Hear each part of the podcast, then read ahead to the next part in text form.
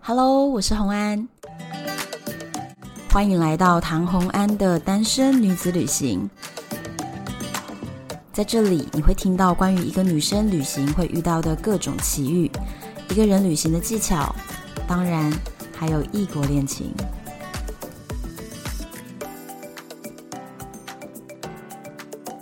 Hello，又回到旅游的单元，今天还是延续上一次单元的主题，就是南极。然后我们一样就是请到了拉萨来跟我聊天。嗨，大家好，我是拉萨。大家有没有去看了我们的 YouTube 啊？对对，有没有去看？对，南极多么难得！对，真的很难得，因为那些画面哦，就是有去南极的人，真的还有这么大热情在拍影片的人，真的不多。没错，因为能够去南极的人年纪可能也大了。对，通常一艘船上面平均年龄可能会是六十五岁以上，哎，对，所以六十五岁以上的 YouTuber 有几位？你们大家知道 是不太有。对，那六十五岁以下有少数的 YouTuber 有拍过南极，少数真的很少。比起其他旅游景点来说，比如说巴黎，你看多少人在拍，纽约多少人拍，可是南极真的很少。没错，所以要认真收看、订阅我们两个，知道吗？对我们两个频道，所以我们俩广告完了，我们今天要讲什么？今天讲到。哎，重点呢、欸？我们上一次就讲了一些怎么去啊，和南极的一些基础概念。今天我们要跟你讲说，我们真正在南极旅程都在忙什么。对，我跟你说，我们以为在南极旅行，我刚开始以为反正在船上时间多，我就大睡特睡，没想到。被超死！我这个我哎、欸，我没当过兵啦，就是比上课上学还累。我们那时候都一直说，只要是要登陆的时候，都觉得自己是海军陆战队。对。然后没有要登陆的时候，就是比如说横越海峡两三天不登陆的行程，我们突然觉得我们是大学生在跑教室。 真的，我就想说，哎呀，那中间那么多两三天就在航行，该怎么办才好？无聊要死。本来还想说要不要准备小说还是追剧。对。然后可是因为重点是南极啊，讲到这个，我们上一集没有提到说南。极的网络，我们今天顺便顺便跟大家讲一下，因为就是南极没有电塔，所以没有任何一个国家的那个 WiFi 可以覆盖到这里，但是我们用的是卫星网络。那很多人之前是准备就是下载了一大堆剧，就是为了要能够下载下来。可是呢，我觉得不需要，因为明明我们超级忙碌，好吗？忙很忙，非常忙，真的很忙。好。忙什么？首先，我们要先跟大家讲这一集，我们要先讲到大家都知道我们会做的事，再来我们要讲到大家不知道在船上还有做的事情。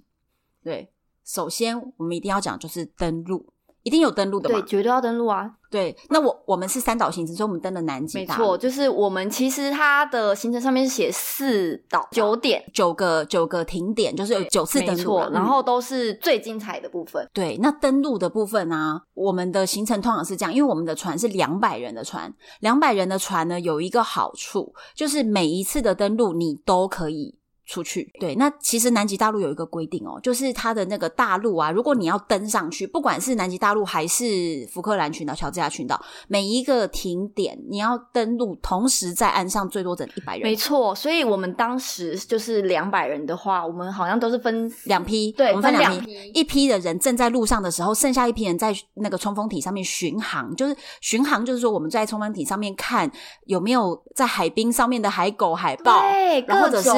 远远的、慢慢的接近那个座头鲸，我跟你讲，那真的是永生难忘。我们离座头鲸实在太近了，它就在我们面前喷水，我都觉得它是我的好朋友。真的，而且要很安静，要很安静，就是要等座头鲸啊、海豹啊，然后还有一堆有时候小企鹅会在你旁边疯狂的游，对，还有好多小海狗。有一次，嗯，真的，小海狗这超可爱。哎、欸，我跟你说一件事，突然想到，我我觉得那些海豹都很想欺负我。 对，因为你长得你长得有点娇小，对他站起来就比我高了，然后每次看到我就这样疯狂追上来，我吓吓死我。那海狗，我跟你讲，关于这个哦，我们叫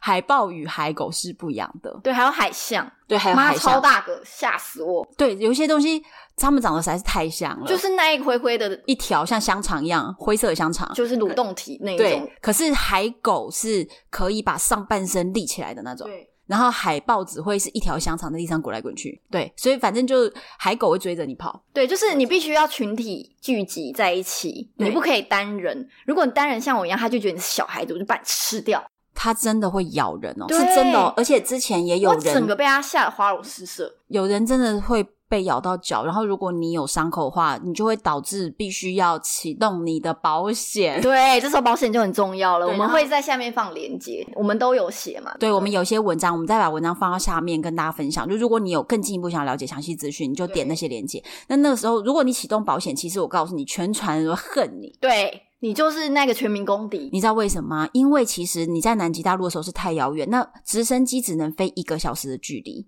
就是要单程一个小时，然后两小时来回。那问题是直升机只能飞这么短距离，所以如果你在南极大陆的话，那你是不是要往回开，开到直升机飞得到的范围内？那所以就会导致所有的人行程被你打断。所以我们在船上就有遇到一个医生，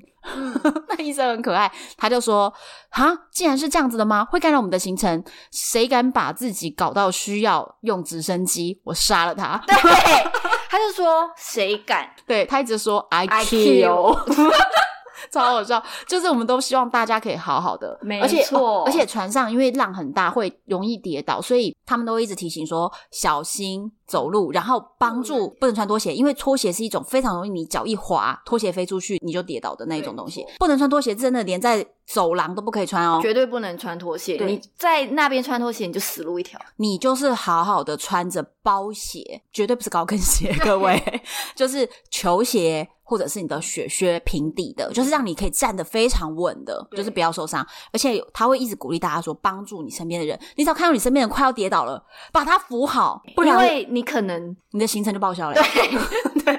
这个很恐怖哎、对对对，不能行程报销，因为我们真的那个遗忘，我们有一个同船的伙伴叫做遗忘，对，他他也是前一台湾年人，对他前一年去的时候，就真的船上有人好像是开刀的伤口，不知道怎么了，然后真的叫叫了那个直升 Insurance，机。嗯，对，然后叫了直升机之后，真的全船登陆次数直接就硬生生少了，好像三次，哈九、次里面少三次、这欸，啊 太悲惨，我会恨他全家。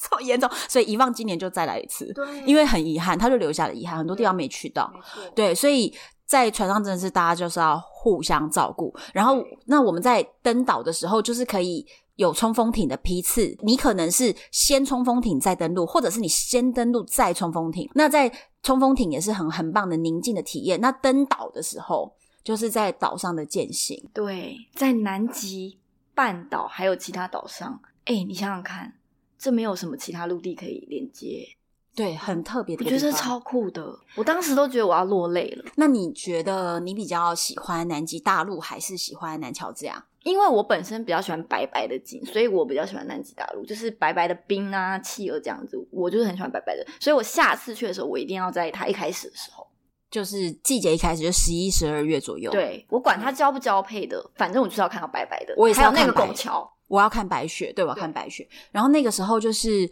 呃，南极大陆的登岛，我们其实有到一个就是半月岛吗？还是有我们有到半月岛，然后我们有到一个那个科考站啊，对对对，哦布什么朗对布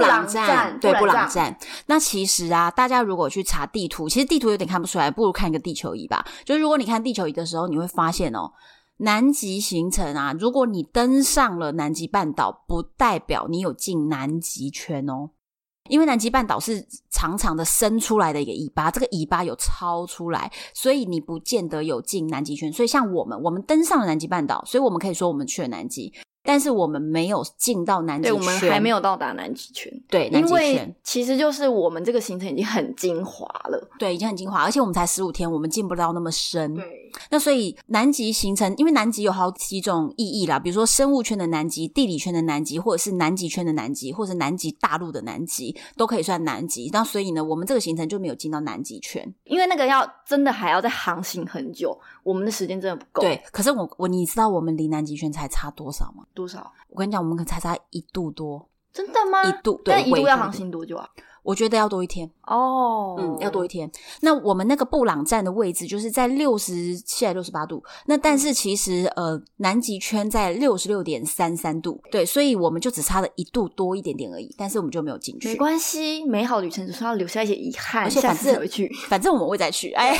很嚣张的说，我们就是要再去。对，那所以这个登岛的部分，我觉得南极半岛上面一定就是看冰。其实我们在登上岛之前，我们优先欢迎我们的就是海上的浮冰，真的，哎、我们的行程是真的跟别人有些不一样，别人可能都是先去顺时针。对大家都是先去福克兰群岛看一个文化景点，然后接下来再到南乔治亚看了很多国王企鹅，最后看到南极大陆，也算是一个里程碑上面踏上南极大陆的对感觉。可是我们是倒过来，对，呃，主要是因为风向还有一些其他的问题。反那正我船长觉会船长对决定那个那个探险队长他也是非常有经验，所以他也可以决定说行程怎么走，对是最顺，对我们来说是最好，然后我们可以看到最漂亮的景点。对，还有顾及大家的安全。那其实啊，大家要有一个概念哦，因为在船上这种地方啊，其实只要它的风雪太大，或者是浪太大，或者是有任何不安全因素，探险队长和船长他们两个会讨论，那他们就会做决定说这个地方能不能停，或是我们停实际哪几个点。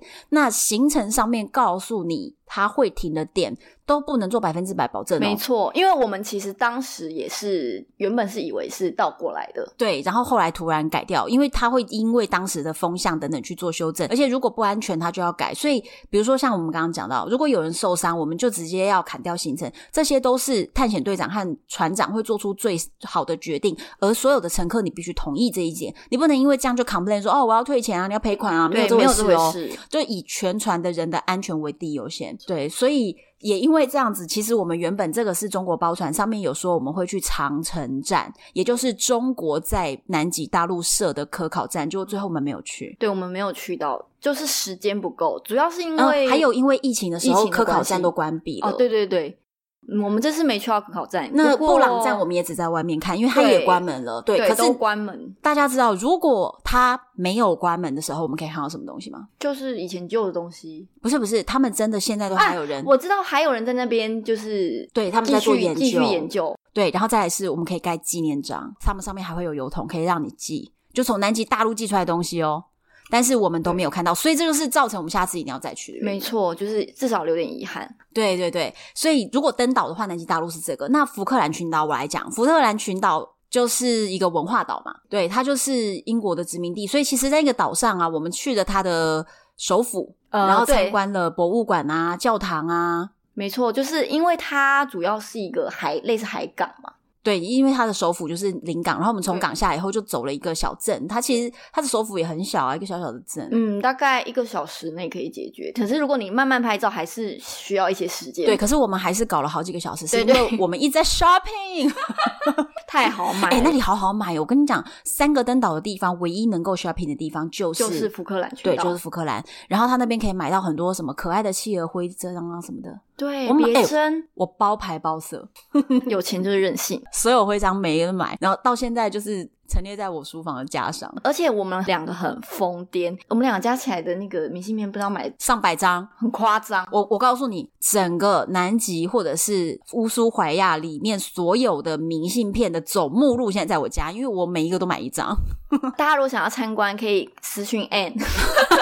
参观我家，我收门票钱啊，行呢，反正疫情期 间你就靠这学一笔，来参观我家是不 对是？对 对， 所以其实这个是文化行程，我觉得也是蛮棒的一个部分。我也蛮喜欢的，对，然后再来是南乔治亚岛，就是我们刚刚讲的，就是有全世界最大的国王企鹅栖息地。对，全世界最多国王大军的地 方，对，你知道那个时候，其实我看到国王企鹅在那个绿草如茵，然后潺潺流水，光线这么美，然后一大堆海狗跟他们在一起，就是互相叫嚣，还会打架。对他们就在那边一直疯狂互呛啊，对，就觉得天哪，这就是动物的天堂哎、没错，我在那里其实真的有一个很感动的感觉，就是原来这个世界上如果有一块地方没有人烟，那这个真地的方是可以像天堂一样的棒。对，真的是净土，我突然觉得人类真的太多烦了，太多了。人太多了。这次 COVID nineteen 就是给我们人的警讯，所以要好好爱护环境，知道吗？对，真的，而且就觉得没有人的地方原来这么棒，就是上帝给你的地球是这么棒的。可是为什么人类把它搞成这个样子？你去到那个地方，你会知道原来老天爷给我们的地球是很好的、很棒、很美的、很天然，然后很美好。可是只要有人类存在的地方就变了，对，没办法，毕竟人也是要生存，他们不能 露宿在外面。人类真的太多了。所以其实某个程度上，我会在想，这个有一点像是一些圣经故事或者是古早传说，都不是说有一个一波大洪水，就是把人类给灭了，对不对就对是对，老天的安排。所以我其实有的时候就在想说啊，这一波疫情或许就是老天对于人类不够爱护地球的一种惩罚。对，希望我们大家可以好好之后越来越懂得怎么去爱护地球，好，这从现是在开始都用走路的，不要开车，减 碳是不是？节能减碳。我我能贡献的努力是那个我不生小孩，我不要诞生出更多人类，我 不要这么那么多人口。让这个问题让我想想，让你思考一下。然后呢，这个就是我们说登岛的哦、所以登岛的地方就真的是很棒。那另外就是我们船上啊，如果没有登陆的时候，其实船上也是好忙诶、欸我们刚刚说本来想要躺在床上追剧，结果发现好多事情要干， 对，忙的要死，我们都在干嘛？各种上课 啊，然后 social 啊。我跟你说，船上最令我惊艳的是什么？就是船上的各种奇葩、厉害、各种优秀神奇的人人类。我想说，全世界那么厉害的人，我看我在南极船上就收集到了可能百分之一有。非常非常多厉害的人，就是因为这个船上的旅客真的是资质让人惊讶。我跟你讲，因为在在船上是这样子哦，就是它的大餐厅有两人桌、四人桌，然后也有很多很多的大圆桌，会有非常非常多的桌子，都是比较大的桌子，人多坐的。那总之不是按照房间来分配，所以他是希望大家可以在午餐、晚餐的时间，大家可以不断不断的互动，认识更多的朋友。对，就是互相交流。然后其实他们也很贴心，就是他们会把船上的一些，就是哎，那叫什么？探险队员探险探险队员，他会希望探险队员跟我们大家互动。对，所以其实那时候我跟拉萨就有设定一个目标说，我们每天就在船上以貌取人，我们就 用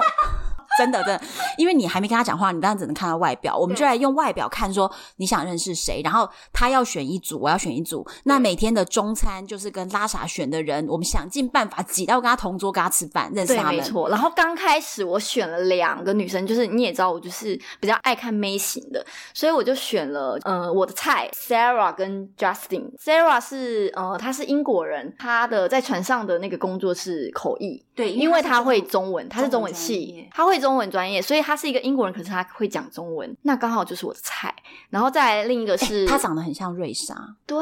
就是真瑞的很漂莎亮也是我的菜啊。对他就是长得很像瑞莎，真的很漂亮。然后另外一个，呃，Justin 他是哈佛历史，对对吧？对，他是哈佛历史系，所以他在船上负责讲课，都在讲一些南极的历史啊，然后人类发现南极的一些过程啊等等，是很有很有知识的课程。但是呢，这些课程用的英文都非常的艰深， 对我也都是听不懂，但是看他的脸我就开心。对，所以他就选了这两个女生吃饭。然后像我还有选了一些，有一对在巴黎的华裔啊啊，华夫裔妻，夫妻，我就觉得哦，他们的外形好有型哦，对所以我就想办法去跟他们吃饭。所以其实每天我们都是在跟不同人吃饭，认识不同不同的人。他其实船上就是一个小小的社交圈，对社交圈，而且你要想哦，全世界六大洲的人口聚集在一艘船上，朝着世界第七大洲前进。这时候你不去认识朋友，岂不是浪费？没对错，你所以不在要上面真的可以认识各种世界各地的，就是厉害的人，而而且且每个都去过一百国，也没有到美国，因为我没有。三分之一的人超过玩对过我觉超得过一有百个国家，对，非常多。所以我们那时候就是认识了好多好多的人。然后你不是还有认识一个非常厉害的一个俄国人？哦，对，嗯那个俄罗斯人，因为嗯、呃应该是说我们是在楼上餐厅的时候，我们就是刚好就是呃有两个空位，那时候我们比较晚下去，所以我们就去楼上，然后我们就是坐下来聊天的时候，就互相交谈说，就是我们彼此是原本的职业是做什么啊，然后那个那个俄国人就说，嗯、他已经就是没有在上班，但是他之前是做类似 financial 的事情。那我当然很有兴趣，因为我本身是金融科技出身，然后我就是对这方面的事情是非常的呃感兴趣。然后跟他聊天之后呢，发现他就是电影里面在演的那些人，你知道为什么吗？对，干真的好爽，这是我这辈子梦想。所以回来之后，我就很努力的在往这方面努力。我们差不多没有多久就可以达到了啦。我是是我是设定十年的目标啦，你要十年吗？你不用吧？没有没有没有，其实因为你开销比较大。毕竟我有房贷啊，还几间房贷，几间房贷就是需要你知道一些开销。大家有听到重点吗？拉萨又透露出了一些讯没息，没事没事，反正就是，嗯，他已经是一个财务自由的人，然后。他就是整天头等舱坐来坐去，坐来坐去，对，到处然后去做到玩他乏了。好多组客人南极去超过三次以上，对，然后我最后觉得他真的厉害的是，他居然呢是呃，因为我有看过一个类似的电影，但是具体我已经忘了它的名称。我之后如果科普的话，我再请 a n 放跟大在家说。放在资讯栏里对，面。反正他总总之呢，就是叙述一个，就是比如说俄罗斯是一个共产国家嘛。那如果你要在这个俄罗斯，大家一定都知道 a n 最清楚，是前共产国家，前共产国家，就是很穷很穷，他们一般的人。他们的 M 型非常的严对重，，有钱人非常有钱，穷的人太穷了。对，，然后我们在船上遇到这个人呢，他刚好就是跟普丁可能有做到生意的这一真的，对对我听到之后，我整个很 shock。我想，可是因为他说他不能透露太多，然后我有一次我，因为我知道这一部电影，反正他就是说他爷爷原本是共产党，然后后来就是说，呃，他如何以共产党的理念，然后来完成说他的一个在俄罗斯的经济体系的一个事业，嗯，对，就是怎么赚钱等等的。我同事也是那个百灵果的粉丝，那他们好像也有在在讲这一个读书会，那就是如果大家有兴趣，也可以去搜寻一下。可是我我没有要帮他打广告，因为我不认识，我只是他的小小粉丝。反正重点是呢，我觉得你居然可以在船上认识到你在电影里面或是 podcast 里面他们说书里面的人物，真的是很神奇。哎、可是你知道你旁边坐了一个就是跟电影的人生一样剧情的人 吗？对，我就是啊， ，不是你耶对就是你 耶，对耶，我怎么会这样子啊？ 算牌，对好啊，人生，我觉得真的啊，是就认识很多好厉害的人在那个船上。对嗯，而且你要想哦，能够花这样的钱去旅行的人，他必然呢，首先经济条件他不会太差啦。对哦，，不要说什么多么的大富大贵，但是至少不会太差。第二呢，他至少是有旅游的品味的。哦，没错，就是嗯很多人即使再有钱，他也不一定会想要去南极，因为对他花不下去。因为可能我们平常去欧美，你也可以玩的很开心，但是可能只要花个十万。就反正那个钱一定是比南极便宜非常多，没错，对因为像我们这么便宜的花，也是要花个四十万左右。是要的哦，四十万要。所以我会建议，如果你想去南极的话，预算方面，请你至少准备五十万，因为你准备五十万，你才可以有比较弹性的空间去参加一些特殊的那个 extra pay 的行程，对比如说可以在呃南极大陆上面露营。然后可以独木舟，对，还有南冰洋的滨海的 diving，scuba 对 diving。其实我超想做那一些活动，但是因为我们的行程比较赶，我们是南极包船，所以这个南极包船里面没有，但是对是因为是中国包船啦。对如果说我们下一次去参加的时候，我们可以选选看有没有是其他价格还蛮合理，但是可以有 extra pay 行程的地方，那这就是很酷了。我是超想要就是做一些很酷的行程在南对对大对，南南冰冰洋，洋对，对就真的很棒。然后刚刚我讲到说，船上的客人水平很好，然后再来另外一个我自己很惊讶的是，船上的探险队员哦对，还有各种讲座。其实大家一定会先听不懂说，哎，探险队员到底是干嘛？其实我在以前做功课的时候，一直都知道有一种南极船上的人叫做探险队员，但他们到底在干啥，我真的不知道。我其实看了那么久，我都不知道。但是现在我就帮助大家快速理解。你就想象啊，今天一艘船能够载着两百位客人出去南冰洋哈、南极大陆这样子玩一圈，船上一定有几组人。第一组人呢，就是船员、船长、航海的，嗯哦对然后对对看方向的，就是操纵这艘船的船员。好，那除了船员这样一组人以外，因为我们还有住宿，对不对？所以你就相当于海上饭店哦。所以是不是有一组防务人员打扫、清洁、换床单，或者是洗床单，或者是饭店所有的服务，包含我们的裤子有时候很脏，我是直接送洗的。对嗯，还有他们还 lounge，对对对，这些， 然后还有煮饭的，对另外一组是餐厅人员，还有 bartender 之类的。对，有 bar 有餐厅，所以有餐厅人员。那经过这几组人以外，还有一组人是什么？就叫做探险队员。简单讲，我翻译成白话文就叫做活动组啊。 没错，就是那康乐组，对。船上的康乐，他们就是康乐组。他们在干嘛呢？就是如果我们要登陆的时候，他们就会安排所有登陆，比如说在登陆前，船停在那边，我们还在船上看风景啊、吹风啊、在玩啊，那他们就先登陆了，然后去把我们要践行的路线插旗子安排好。对，就然后是等于我们的向导向导。对，南极的向导，然后他就会在路上就插好旗子，告诉我们如何照着路线走，不去干扰到野生动物的生对活。，这一点其实很重要。要，就是你在呃登岛的时候，上面的企鹅你是不能自己去接近它，但是你可以坐着等它。接近你。对而且企鹅很好奇哦，它会直接就是爬到人的身上都对，会，然后疯狂啃你，因对为它觉得你看起来很好吃。对，一直啄你或什么，因为反正企鹅真的是很可爱、很好奇的一种小动物啊，它就会一直来亲近你这样，是很可然爱的。后它的尿是粉红色 的不是是屎啊，啊，屎对对屎是粉红色的，对，粉红色，所以你会看到远远的有好像草莓冰这样子串冰。被你形容的好像还不错，但是其实会蛮臭的。对，但是其实我觉得还好，因为是很我冰的很多当时我们在去之前，很多人都说很臭很臭，可是其实我自己觉得还好。你觉得很臭吗？我们一二月的时候去看看是不是更臭，因为那时候我觉得可能是我们天气也好，然后风也也把蛮它吹散了哈。对，就是蛮通风，所以我并没有真正觉得到真的很臭的地步。对，有有些人会说真的是超级超级的臭，那可能我们一二月份再去看看。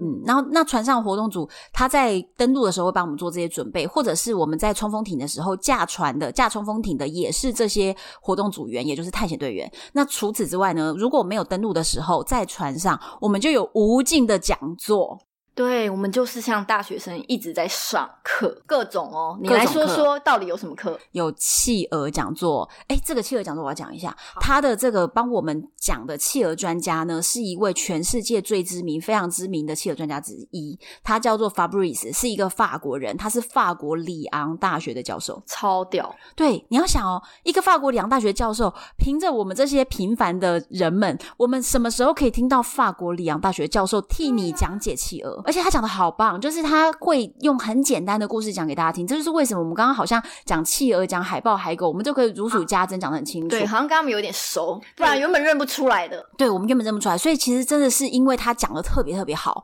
那所以我们就会在看到这些企鹅的时候，我们更有感觉，我们知道我们看到了什么。没错，然后重点是呢，呃，如果说你不知道是什么，你问他们，他们都会告诉你。对，他会嗯在现场就是驻点哦，驻点说明，所以你可以在那边就是问他问任何问题，但是这个基本上要建立在一件事情上，就是你的英文口语能力要还不错， 他们都是英文可沟通。对，然后在我们的上面还有一个鲸豚的专家，是俄国人，他讲了很多哦对鲸豚的东西，呃对对对对对，而且还会在这么一直上课，就是有六种不同的海豹、海狮、海狗什么什么的，对总共有六种，长得都很像，还有海象那种，就是对颜色也也很像。就都是灰灰这样子，一坨软软的。对，摊在那边这种东西，然后他就给我们上课，所以你看到的时候你会更有感觉。对然后我们还有还有一些，比如说刚刚我们讲你很爱那个 Justin，他是哈佛历史，哦对，可是我后来就比较还好，因为他讲的东西，我真的是觉得我跟他搭不上线。他好深度啊，你知道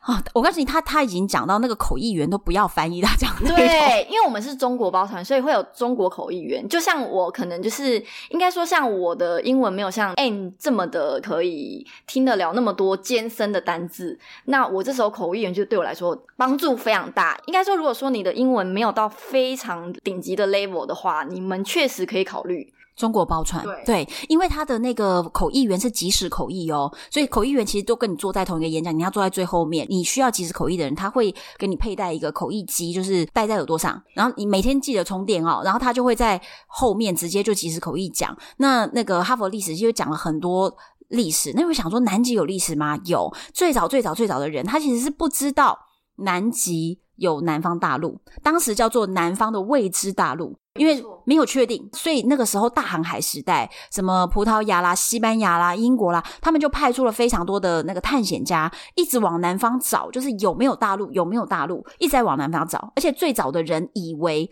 北极很冷，然后南方很热，对对对，他们就是有一个。 北半球思维。对，就像天龙国人一样，对他们就以为说南方一定就是很热，所以他们当时幻想的南方未知大陆呢，应该是像这个，比如说菲律宾或泰国这样很对，热就的。是什么可以种很多水果啊，或者对什么之类的啊，然后可以运回去他们的北方。对他们以为是这样，然后后来一直到后面，后来还有那个有一些探险家第一次发现南极大陆，其实是被大风雪吹到那个航线整个偏的超级南方，然后就发现了南极大陆，然后冰天雪地。重点是他好不容易航回原本的航线，然后找回路回到他们的国家的时候哦，他们国家的人以为他中邪灭了，就不相信。对，就是以为说，哎、你是不是被外星人抓走啊？就是不相信他们讲说南方有一个冰天雪要地是的大陆。我啊，如果我没有去过南极，我可能也会相信他是被外星人抓走。就是他们不知道，所以那个时候这这个历史都是很有趣的。然后 Justin 也上了好多好多历史课跟我们讲，所以其实从真正有人记录过他在南方有看过一个冰天雪地的大陆，到真正我们确认南方真的有一个南极大陆，这中间又隔了一百年呢、对对，所以那这些东西就是也是很精彩。那但是 Justin 的历史课真的好艰深哦，所以我们有一个对很重要就是口译员。那对口译员是一个大陆籍陈老大，因为还有另外一个中国的是一个摄影专业，哦，一个那女生 Sylvia 她是口译吗？不是，但她有时候也会口译。就是我们一个台湾女生，就船上有一个探险队员，对，哦是我们女台生湾女生。我们当时看到她的时候，就是超开心，就觉得我们台湾人以你为傲。对，，而且你知道，当时第一天在自我介绍的时候，他就说：“哦，他来自台湾。”然后我们台湾的朋友就是全就部都疯狂一尖直叫大尖叫，然后他就说：“哦，天哪，从来没有听过这么热情的尖叫声。”因为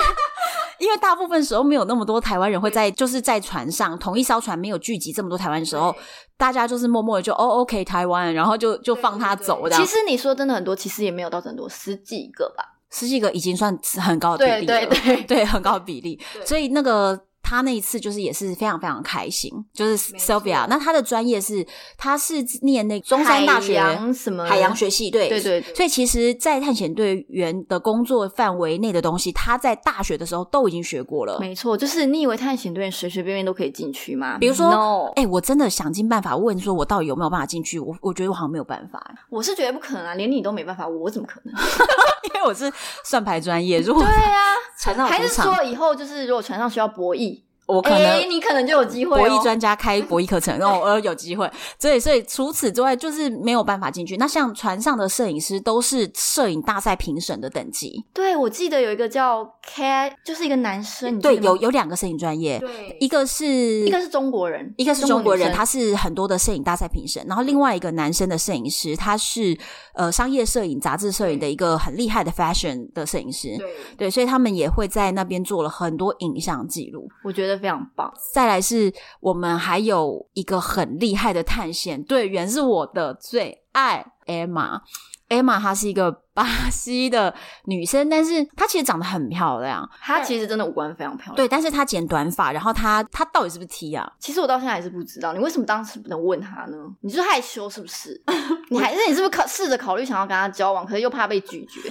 嗯、我觉得一定没有办法交往的，但是我告诉你，她真的喜欢我，你觉得她有没有喜欢我？你问我我不知道啊，我是 O 型的人，我怎么会知道呢？我跟你说，N 他就各种敏感的 A 型，他在船上就一直说，哎、我跟你说谁喜欢你，谁喜欢你，谁喜欢你。我说哪有，你不要在那边胡说八道，人家根本就没有，人家只是觉得把我当朋友不。行，这样人家会以为我自作多情。可是我跟你讲，我几个点证明 Emma 真的喜欢我，怎么说？第一点，他帮所有人签名的时候，在帮我签名的时候，他就画了小爱心。然后我们不那是我有吗？你没有啊？干，他有帮你写，但是没有画爱心啊。 哎、怎么这样子啊？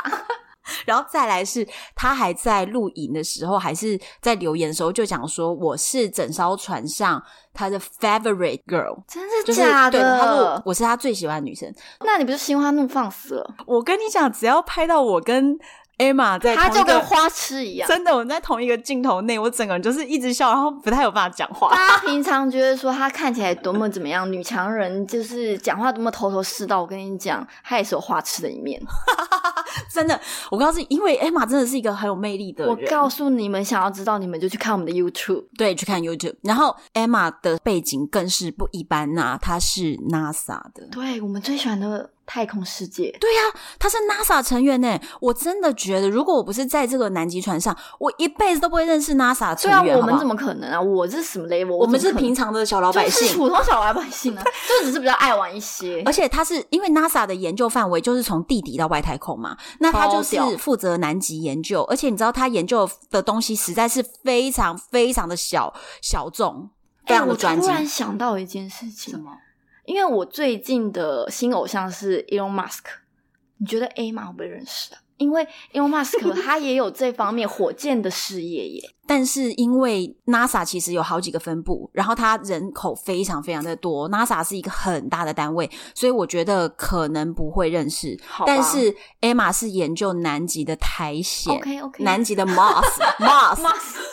你知道，我跟你说，我跟你讲，另外一个喜欢我征兆就是，最后我们要下船之前，然后我在那个 lobby 前面，探险队员办公室的前面，他就看到我以后说：“哎、你等我，你等我。”然后把所有东西放下来，然后就抱着我超久，在我耳边跟我讲了一大串的真的话。假的？我怎么没看到这一面？我在干嘛？可能别人在跟你讲话，我不知 道。反正他整个就是抱着我讲了一大串的话，在我的耳边跟我讲了一大串的话。那他到底说什么？可是我告诉你，我那时候真的太兴奋了，所以我没有听清 楚。我真的已经进入一种心花怒放，然后那个眼睛里都是粉红泡泡的状你你遇态，到 Kenny 的时候有这样吗？差不多。 我真的没有听清楚他在跟我讲什么，我那你真的再会问一次，问一次啊！你那就个时候私讯他，他但是他现在一定忘了，你当下应该立刻问的。怎么问？你知道那个时候气氛真的很好，他就是整要个接吻了吗？没有，因为旁边好多 人，他就是整个抱着我，然后就是讲了一大堆，就是类似我觉得啦，我觉得那个语气跟感受就是说，哎、我真的很高兴可以跟你同一艘船，什么什么，我们要保持联络，什么什么，大概是这种东西啦。嗯然后就讲了一大串，真的一大串，然后我就说 yes yes yes，可是其实我听不太懂他在讲什么，因为他讲太快了。哦，然后因为他是就是有在美国发展过的人，讲英文会比较他的英文溜到爆炸，对，就是很美式。对，翻非常快。对然后重点是当下我又整个就是可能脑充血，所以所以我真没有听清楚，真的很好笑。但是我有感受到他的那个情感面，emotional 我是感受哦到了，但是真正那个到底讲了什么东西，我真的不记得，我只记得那个感受，所以我我真的不知道他跟我讲搞了不什好他么，真的在跟你告白诶、说我们下一次见面约在南极船上，有可能不然你再去问他一次。 我等下私下因赖为他我后来私私讯他，对，因为我后来也跟他加了那个，然后我们就不时的偶尔就联络了一下。但是我跟你讲，我们听了他一场演讲，他有一次讲了一个好关键内容，他说他他十二年的经验在南极大陆的各个不同的科考站上面做研究，所以他已经有整整十二年，每年的南极夏天他都在南极大陆上面，只是在不同的科考站。所以这真的是一个非常非常专业的人士。然后他他那个时候后来就跟我聊天嘛，然后他说他人生中看到这个冰天雪地、白色天、白色的地，整个一片白的这个世界的时候，他说了一个。好有哲学的思考的话，他说：“There is nothing, but I feel there is everything。”就是他说，虽然这里空无一物，但是我认为这里就是一切。我觉得他真的太会讲了，他就是你的菜，连讲话都 是。还有深度。可是你知道吗？当下他讲完这句话，我就知道我跟他没有发展的可能。因为我们太肤浅了。对，一方面是他真的好有深度，我就是没有那么高深；另外一点是他有问过我说。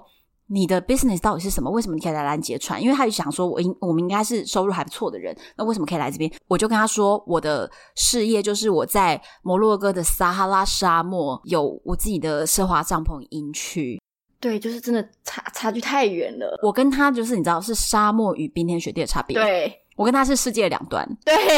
听起来有点忧哀伤哎。对怎么我办们有就点淡淡的哀愁，这是不是就是全世界最遥远的距离？ 对？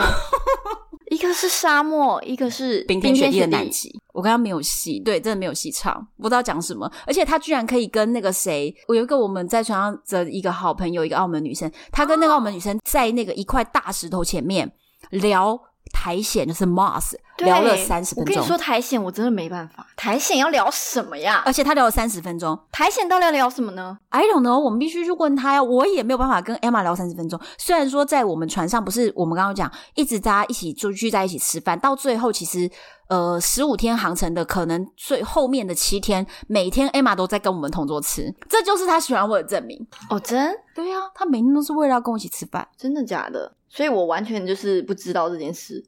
因为我就是一个无感的人，对你就是一个无感的人，你连暗恋你的人都搞不清楚。我不知道啊，我不知道谁暗恋我啊。我告诉你，南极哈，两百个人困在一艘船上整整十五天，什么事都会发生。我告诉你，各种暗恋，各种交往。每次我回到房间，Anne 就跟我说：“我跟你说，今天谁又被你迷倒？”对，我说啊谁谁谁哈喜欢他？我说：“哈。”我说你不要随便乱乱冤枉人家，而且我都直接说我的另一半就是在遥远的台湾台等着我，对。然后他说，但是他们还是喜欢你。我说，哈，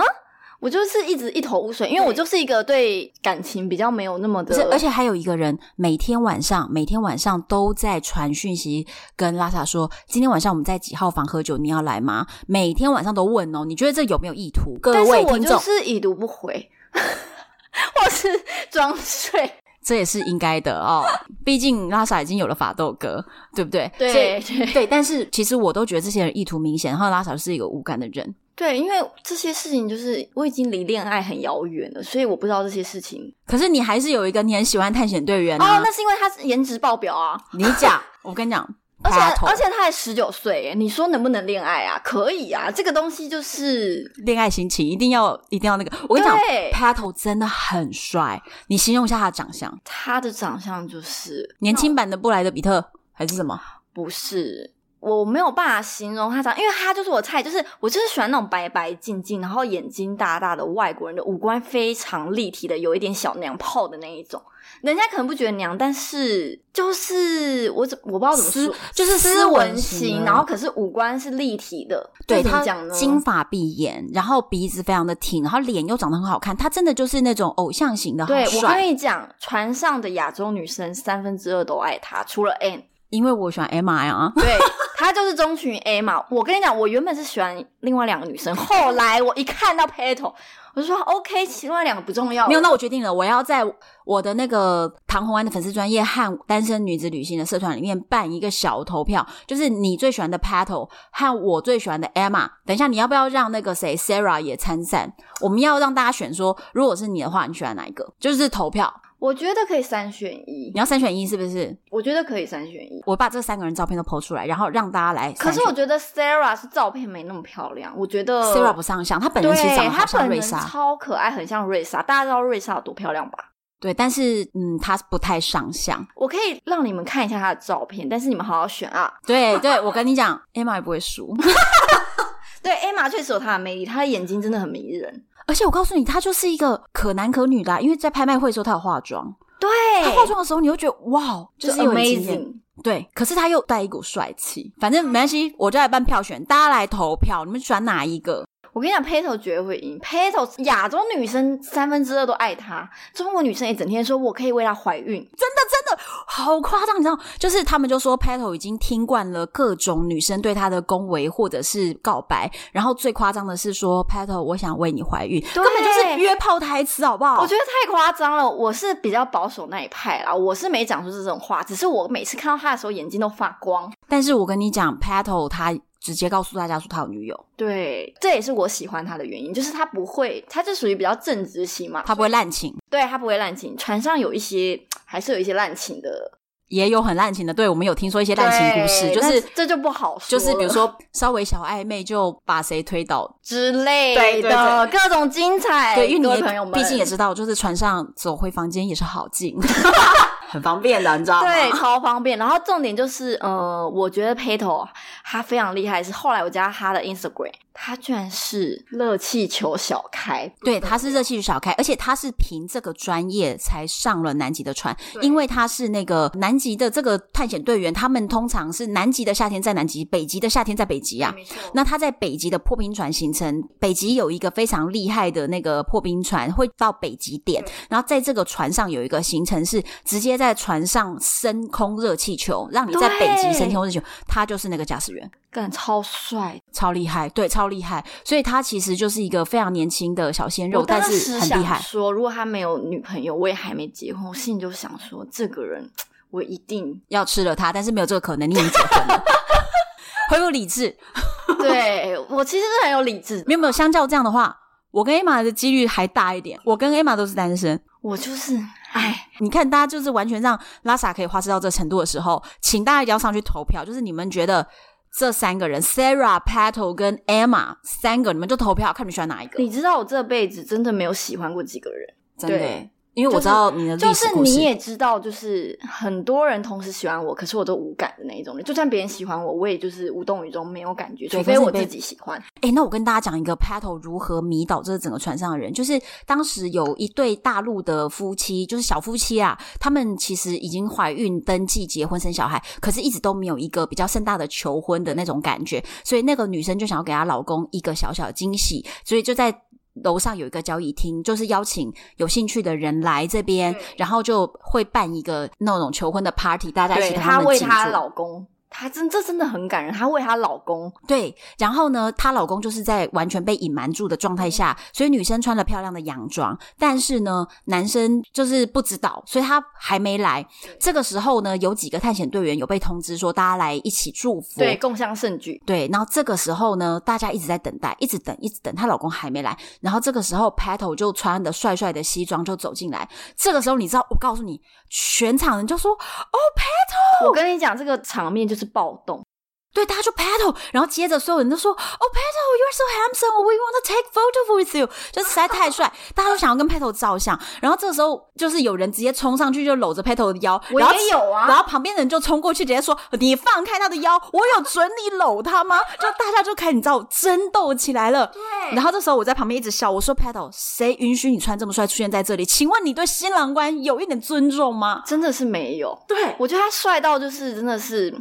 不合帅理到不合理。对，然后大家就疯狂跟他合照。当当然，就是我一方面就是谴责他太帅以外，我还是 去跟他合照了。没办法，我就想要吃他几个豆腐。他真的很帅。然后重点是在这个时候，就大家已经被 Paddle 整个小空间里面所有的女孩子都迷得神魂颠倒的时候，刚刚求婚的那个新郎官终于出现了。对，然后就是整个场面就是 就是失控，然后他还穿着运动服，因为他不知道他老婆要跟他求婚，傻眼，超好笑。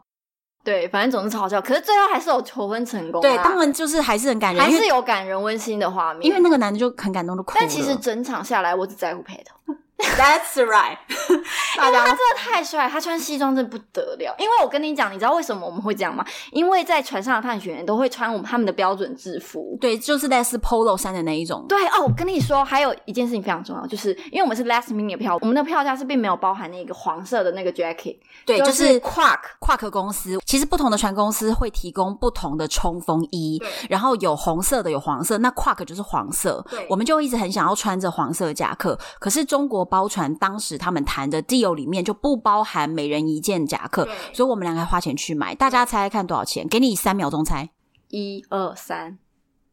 三百五十美金。超贵的，超贵的。你们要知道，其实，在现在很多蛮不错的品牌，那个价格真的就不用到三百五十美金，台币一万多块耶。我跟你说，其实后来呢，因为我当时就是 N 一直说你要不要买 S 号，可是呢，因为我们家法斗哥他身形比较娇小，然后其实我的外套他都可以穿，所以我就决定买 N 号。我跟你讲，它多保暖。真的假的？法头哥现在都在穿这个。对，哎、我有一天出门我也穿这个，然后我爸一直说：“哎、你太夸张了吧？南极的外套需要在台北穿吗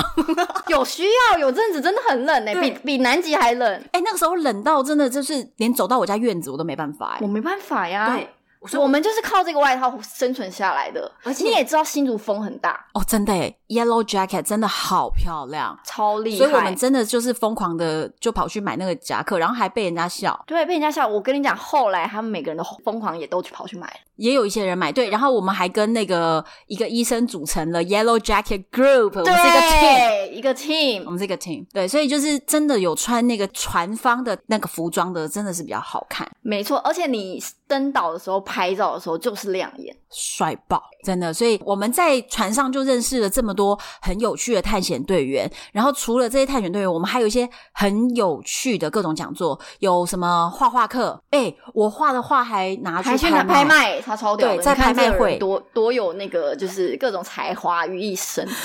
我我画那个以下拍开放报名，我画了就是企鹅嘛，而且你知道，其实他故意要让我们大家画不好，因为每个人都只有一个就超小的那个画笔，到底是可以干嘛？它就是是毛笔还是水彩笔啊？水彩笔可是非常非常的小，就很烂呀。就爆烂的笔，那毛都掉乱七八糟，所没以。想到你还做出一幅名画可以拍卖。对，然后卖了大概一百二十美金，然后捐赠给好像是福克福克兰兰群岛吧我对，印捐赠象给他们的环保基金。所以我们就讲到我们还有花花课，然后还有拍卖会，对不对？然后拍卖会还卖了很多很多很厉害的东西。嗯诶，他卖最厉害有一个东西是地图吗？对，航海图，我我们那艘船好航像是图。 Justin 画的吗？还是 Sarah？ Justin Justin，哦，对，Justin 真的太有才华了。对他还在那个航海图上面有我们的路线，加上画了一些插画，就是动物的插画我。觉得这真的很棒，因为航海可是他图是是卖到也是很贵，五我百们五百美金哦。就之类的。可是我我后们来当时是因为我们其实是买得起，但是我们就是在船上的那个那个 shop 乱花各种花，对我们花了好多好多钱。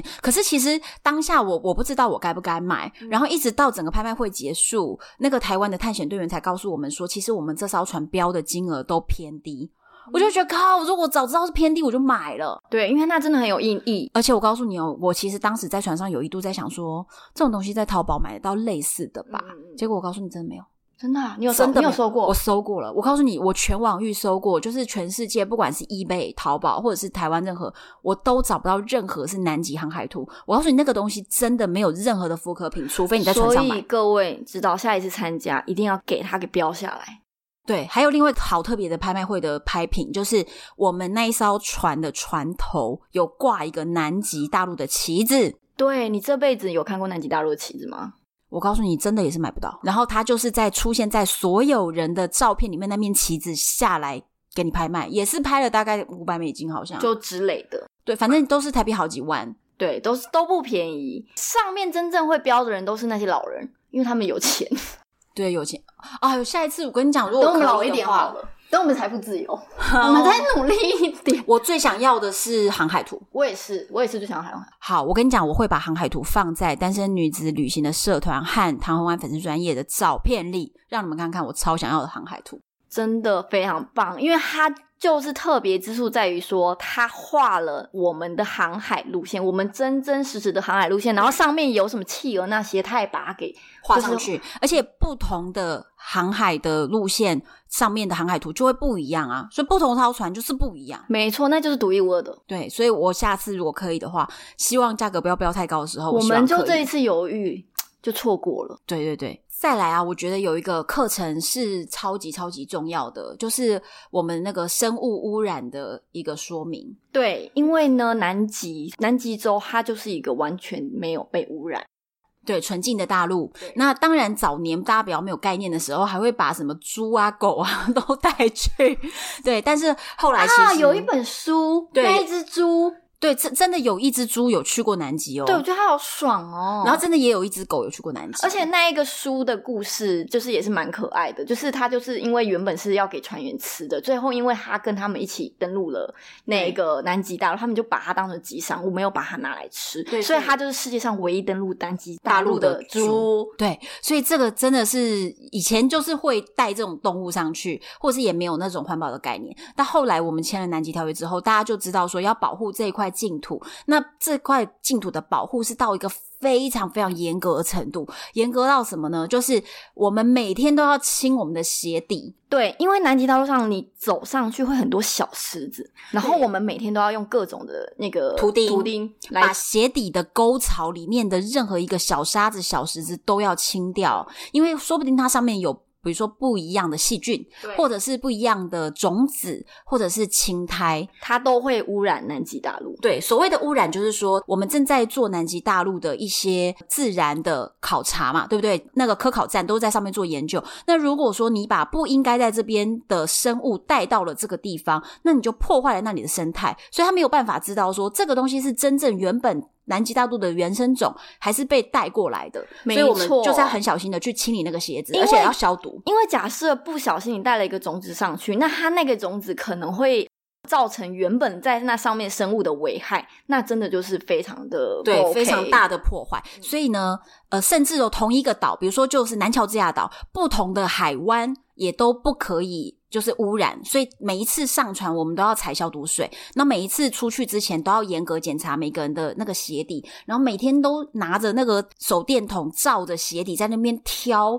底下那个小沙子，你知道对，每次挑的我都崩溃，还有包还含有那个用魔鬼粘粘你的那个，对对对，因为外套或是很多雪裤的脚踝这个地方会有魔鬼毡对，或者是你的冲锋衣的手腕这边也会有魔鬼毡。那魔鬼毡上如果有沾到任何的棉絮什么什么那些东西，全部都要清到像新的一样。对，没错，对，就是不能够造成任何的污染。然后比如说你的毛线帽，还有一个很可怕的一个大魔王，就是背包啊，我们是不是有那种防震背包？就是它你的你的靠背的地方会有那种网格状的那种海绵，那个地方我告诉你，你要全部挑的干干净净。如果你没有挑干净，它是不准你把这个包包带上去的哦。没错，而且就是他们在上面，如果只要检查到有一个人，我们就要整船遣返。呃，好像是十十个个，对，十个是不是只要有前一百个人里面，只要有十个人检查不通过，整艘船你们就不要登陆了，非常非常严格的哦，他们会派官员上来检查，所以这个东西就一切都是为了保护南极大陆嘛。所以其实我们那个时候真的是，只要登入日期的前一个晚上，我们就是不断的在那边检对，我查。嗯们就很紧张。对，我们一直在那边清理这些东西，然后我们就会说，我们是在当兵吗？对，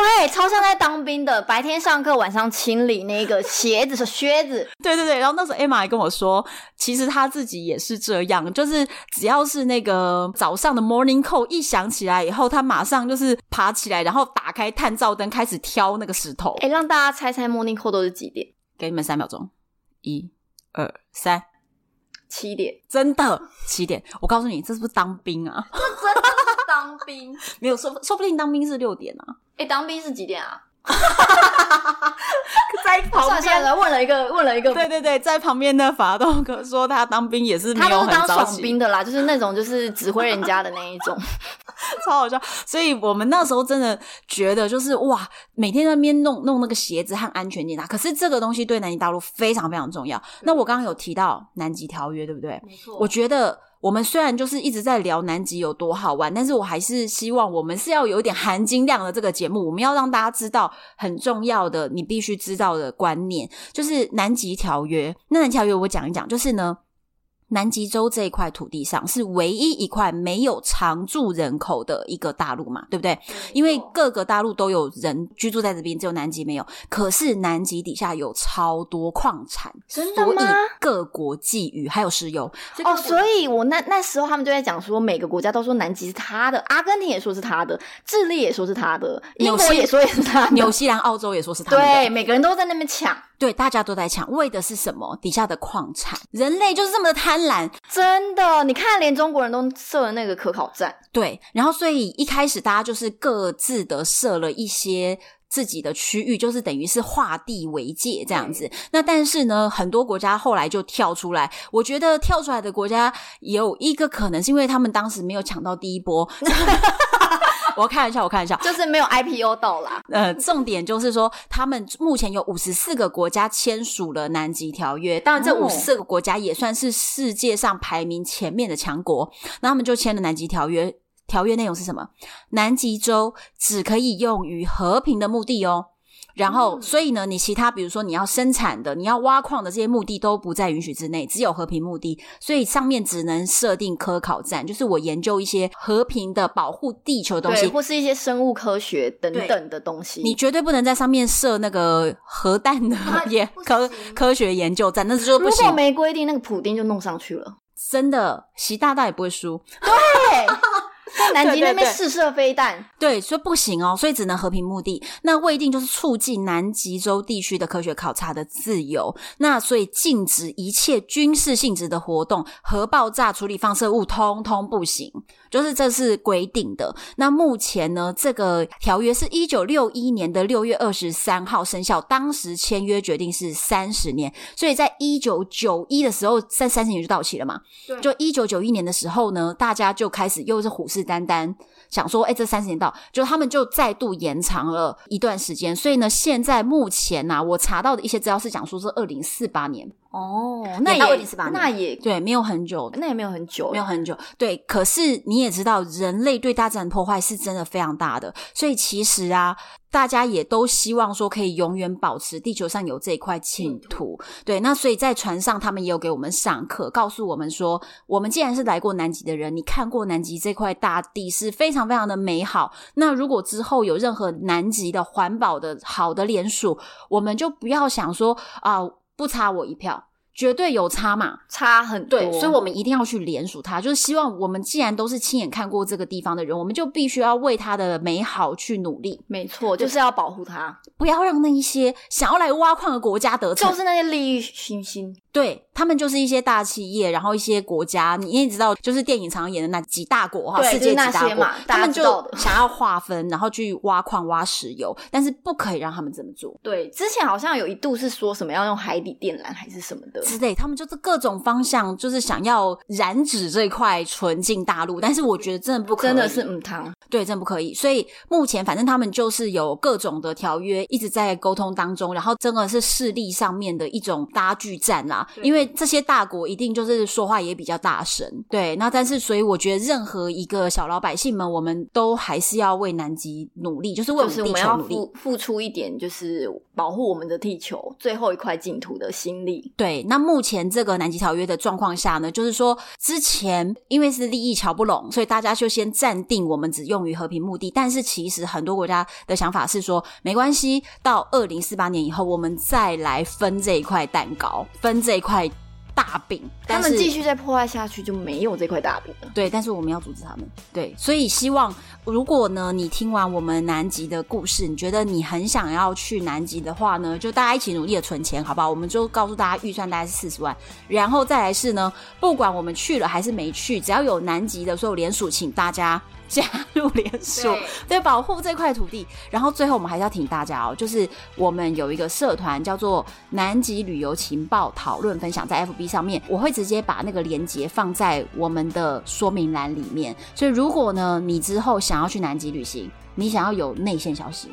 必须加入，对你想要得加入，买便宜的早鸟票。less minute 票价，任何的资讯在这边真的完整。。对，因为我们跟南极的旅行社关系特别好，我那时候回来的时候，就是南极回来的时候，就是开始隔离嘛。我每天多认真，你知道吗？我早上一起来，我就开始整理南极资料，因为我生怕我忘记，我记性超差，我就每天写一篇文章。现在呢，我都觉得好险，当时有写，我刚刚才可以复习，不然我早就忘了一干二净了，真 的。所以啊，我们那个说明栏里面也会把我们的 YouTube 的影片，对然后包含还有一些文章章、资讯类比较，就是需要大家收集资讯的时候要用对，的方。便大家，就是下一次你要去南极的时候可对，以所以使用连接我就全部啪，全部都放在下面。所以你听完 podcast 记得看一下我们的资讯栏，你就可以研究。对，也记得就是支持我跟 Anne 的 FB 对，还有我们的频道，对 YouTube 频道 Instagram，就是我们其实主要的大频道都有经营，如果大家有兴趣的话，就欢迎。 ，follow 我们。，对，嗯，那就这样喽。，好，那欢迎你们直接留言给我们，都亲自跟你们直接在网络上面互动哦。敬请期待下一集，我是红安，我是拉萨，拜拜，拜拜拜。